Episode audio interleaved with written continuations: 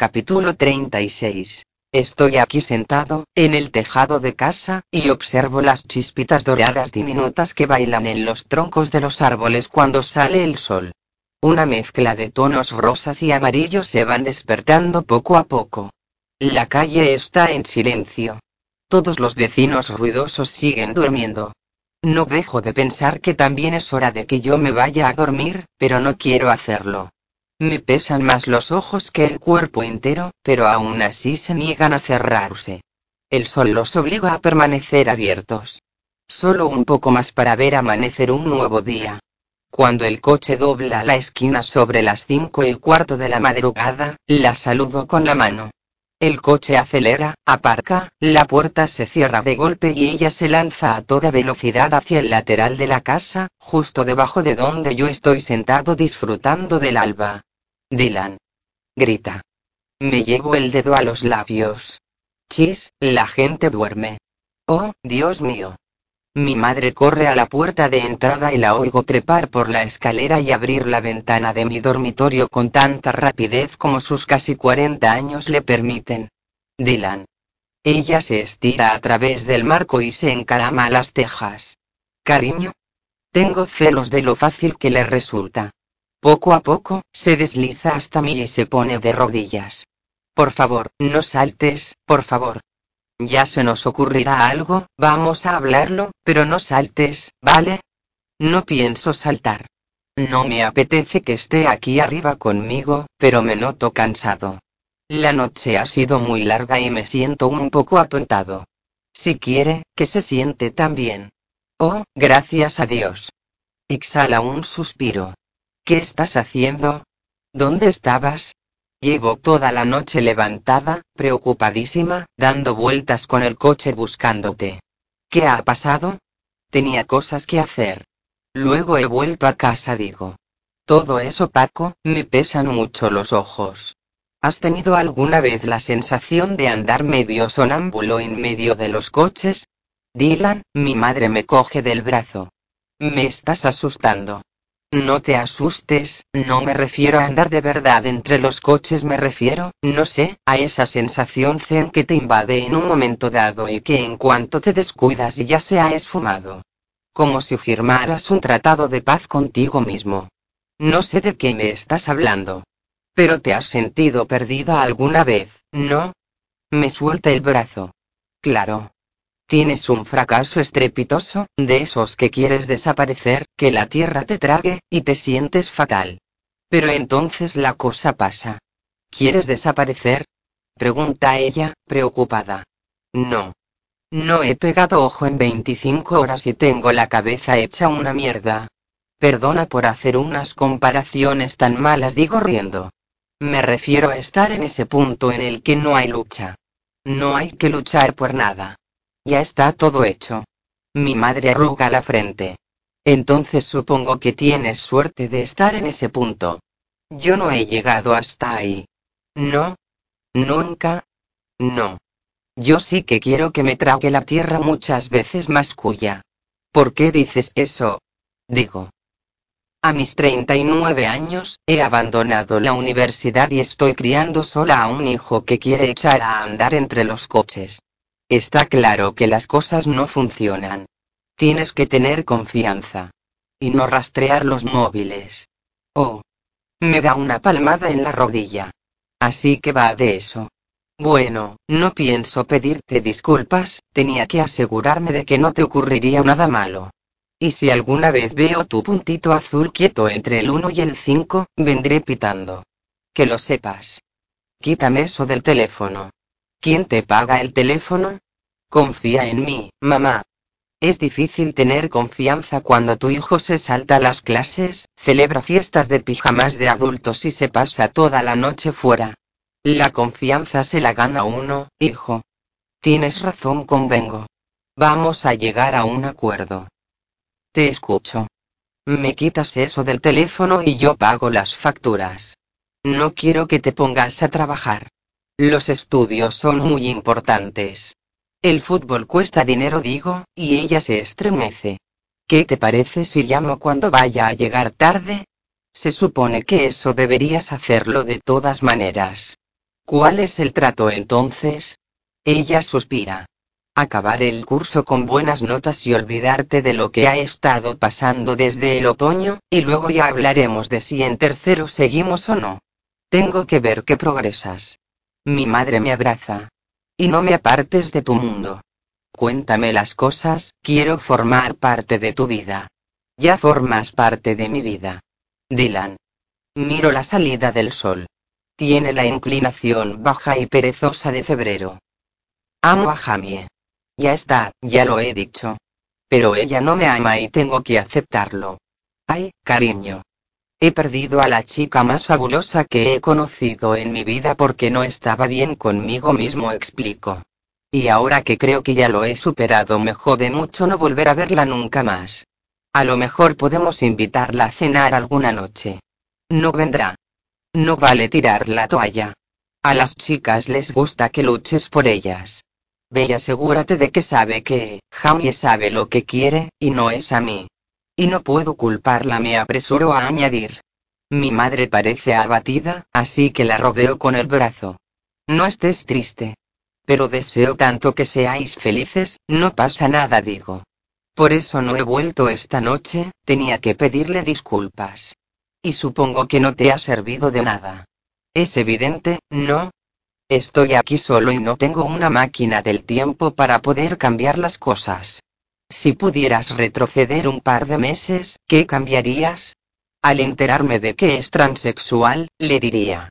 ¡Qué guay! Y luego iríamos a comernos un bretzel. ¿Y qué pinto yo en esa nueva historia? Formas parte del club. Y tienes a raya todo lo que te preocupa. Pero sabes por qué me preocupo, ¿verdad? Es lo que nos pasa a todas las madres. A casi todas la corrijo, y siento compasión por JP. Seguramente no tendría que contarte esto, pero cuando estabas acabando primaria y empezaste a fijarte en las chicas, pensé que era un gran alivio. No es que me parezca malo ser gay ni nada por el estilo, pero ninguna madre quiere que su hijo lo pase peor de lo que ya le va a tocar pasarlo. La gente puede ser muy mezquina, dice. La noche que estuve en el coche con Jessica, la madre de Jamie, me contó el miedo que tiene de que a su hija le pase algo. Quiere mucho a Jamie y por las noches se desvela preocupada por todo lo malo que pueda pasarle. Siempre está preocupada por lo dura que puede ser la vida para Jamie. Yo, no quería que te vieras implicado en una cosa así, quería que te mantuvieras al margen para que las cosas te resultaran más fáciles. Pero estaba equivocada. ¿Podrás perdonarme? Supongo que sí. Es horroroso, pero lo entiendo. Pues quiero que aparezca en la nueva historia. Entonces supongo que tendrás que decir algo así como que bien. Hoy viene a cenar la novia de mi hijo. Vamos a hacer pastelitos de cangrejo de los de verdad. ¿De los de verdad? Se echa a reír. Me alegra mucho saber que en esa otra realidad nos ha tocado la lotería. ¿Por qué no? Es realmente un mundo nuevo. Un mundo nuevo.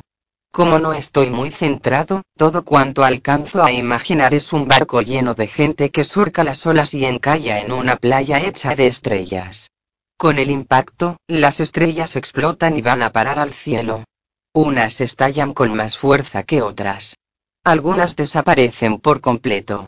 No dejo de pensar en papá. Yo tampoco. Nunca lo he necesitado tanto como este último año. Mi madre me abraza con más fuerza que antes. Ay, cariño. ¿Qué crees que pensaría de lo mío con Jamie? Bueno, mi madre se lleva el dedo a la barbilla. Creo que todos los padres quieren que sus hijos sean felices. Y creo que los buenos padres aprenden y se adaptan para que esa felicidad sea cada vez mayor. Él también lo haría. ¿Crees que papá está en alguna parte? Preguntó. No me refiero al cielo y esas cosas, pero lo que lo convirtió en una persona, ¿sigue existiendo? Seguro que sí. Yo necesito que exista. Para mí sigue estando vivo, dice mi madre. Por eso no te has vuelto a casar. Ella traga saliva con un ruido sordo. En parte sí. ¿Por qué? Porque no me imagino queriendo a alguien como quise a tu padre, contesta. Cuando nos conocimos en la universidad, me enamoré de él perdidamente, con locura. Todas mis amigas creían que me faltaba un tornillo porque era muy grandote, y muy alto, y muy esto, y muy lo otro. Ya sabes de qué va la cosa. Eres igual que él. Sí, ya lo sé. Pero a mí me daba igual. Sabía que estábamos hechos el uno para el otro. Luego vino la sorpresa. Tú. Justo antes del último curso. Decidimos que él seguiría estudiando y yo acabaría la carrera más tarde. Pero cuando compramos esta casa, él ya estaba enfermo de cáncer, solo que aún no lo sabíamos, dice. Teníamos muchas ilusiones puestas en este sitio. Íbamos a plantar una hilera de cipreses justo allí. Señala un punto. Y a cambiar esa valla tan fea por una nueva. ¿Y por qué no lo hacemos tú y yo? Porque no tenemos tiempo. Ni dinero. Se esfuma todo. Mi madre sigue aquí sentada. Creo que hasta ahora no me había dado cuenta de lo triste que estaba. Siempre la veía suspirando y añorada, y daba por hecho que formaba parte de ser madre. Tenemos que vender la casa, digo. Eso no lo haré nunca. Podemos vender esta casa y mudarnos a un apartamento. A mí me sentará bien, prosigo.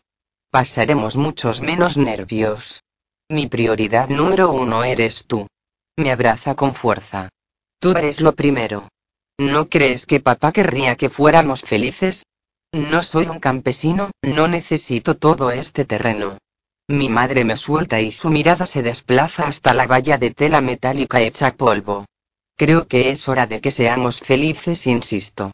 A ver si estás tramando algo. Ahora soy yo quien la abraza. Nos irán bien las cosas.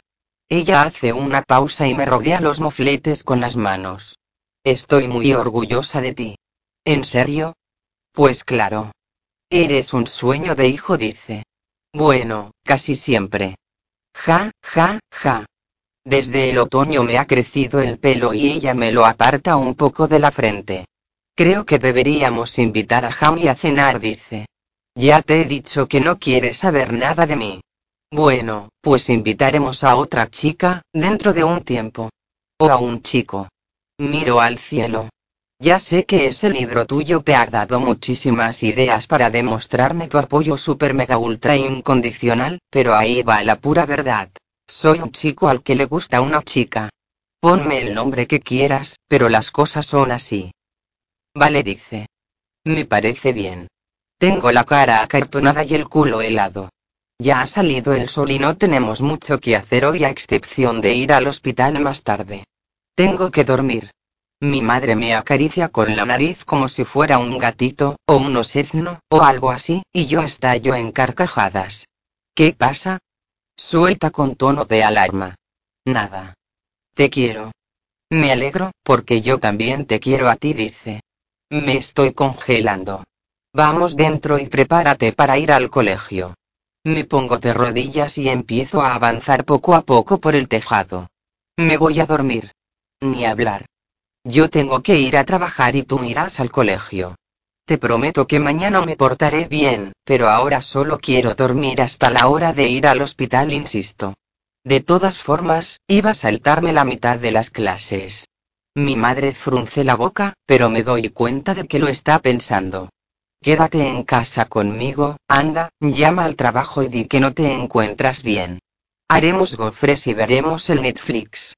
Me mira con una sonrisita y me guiña un ojo. Ahora la mala influencia eres tú. Bien. exclamó entusiasmado.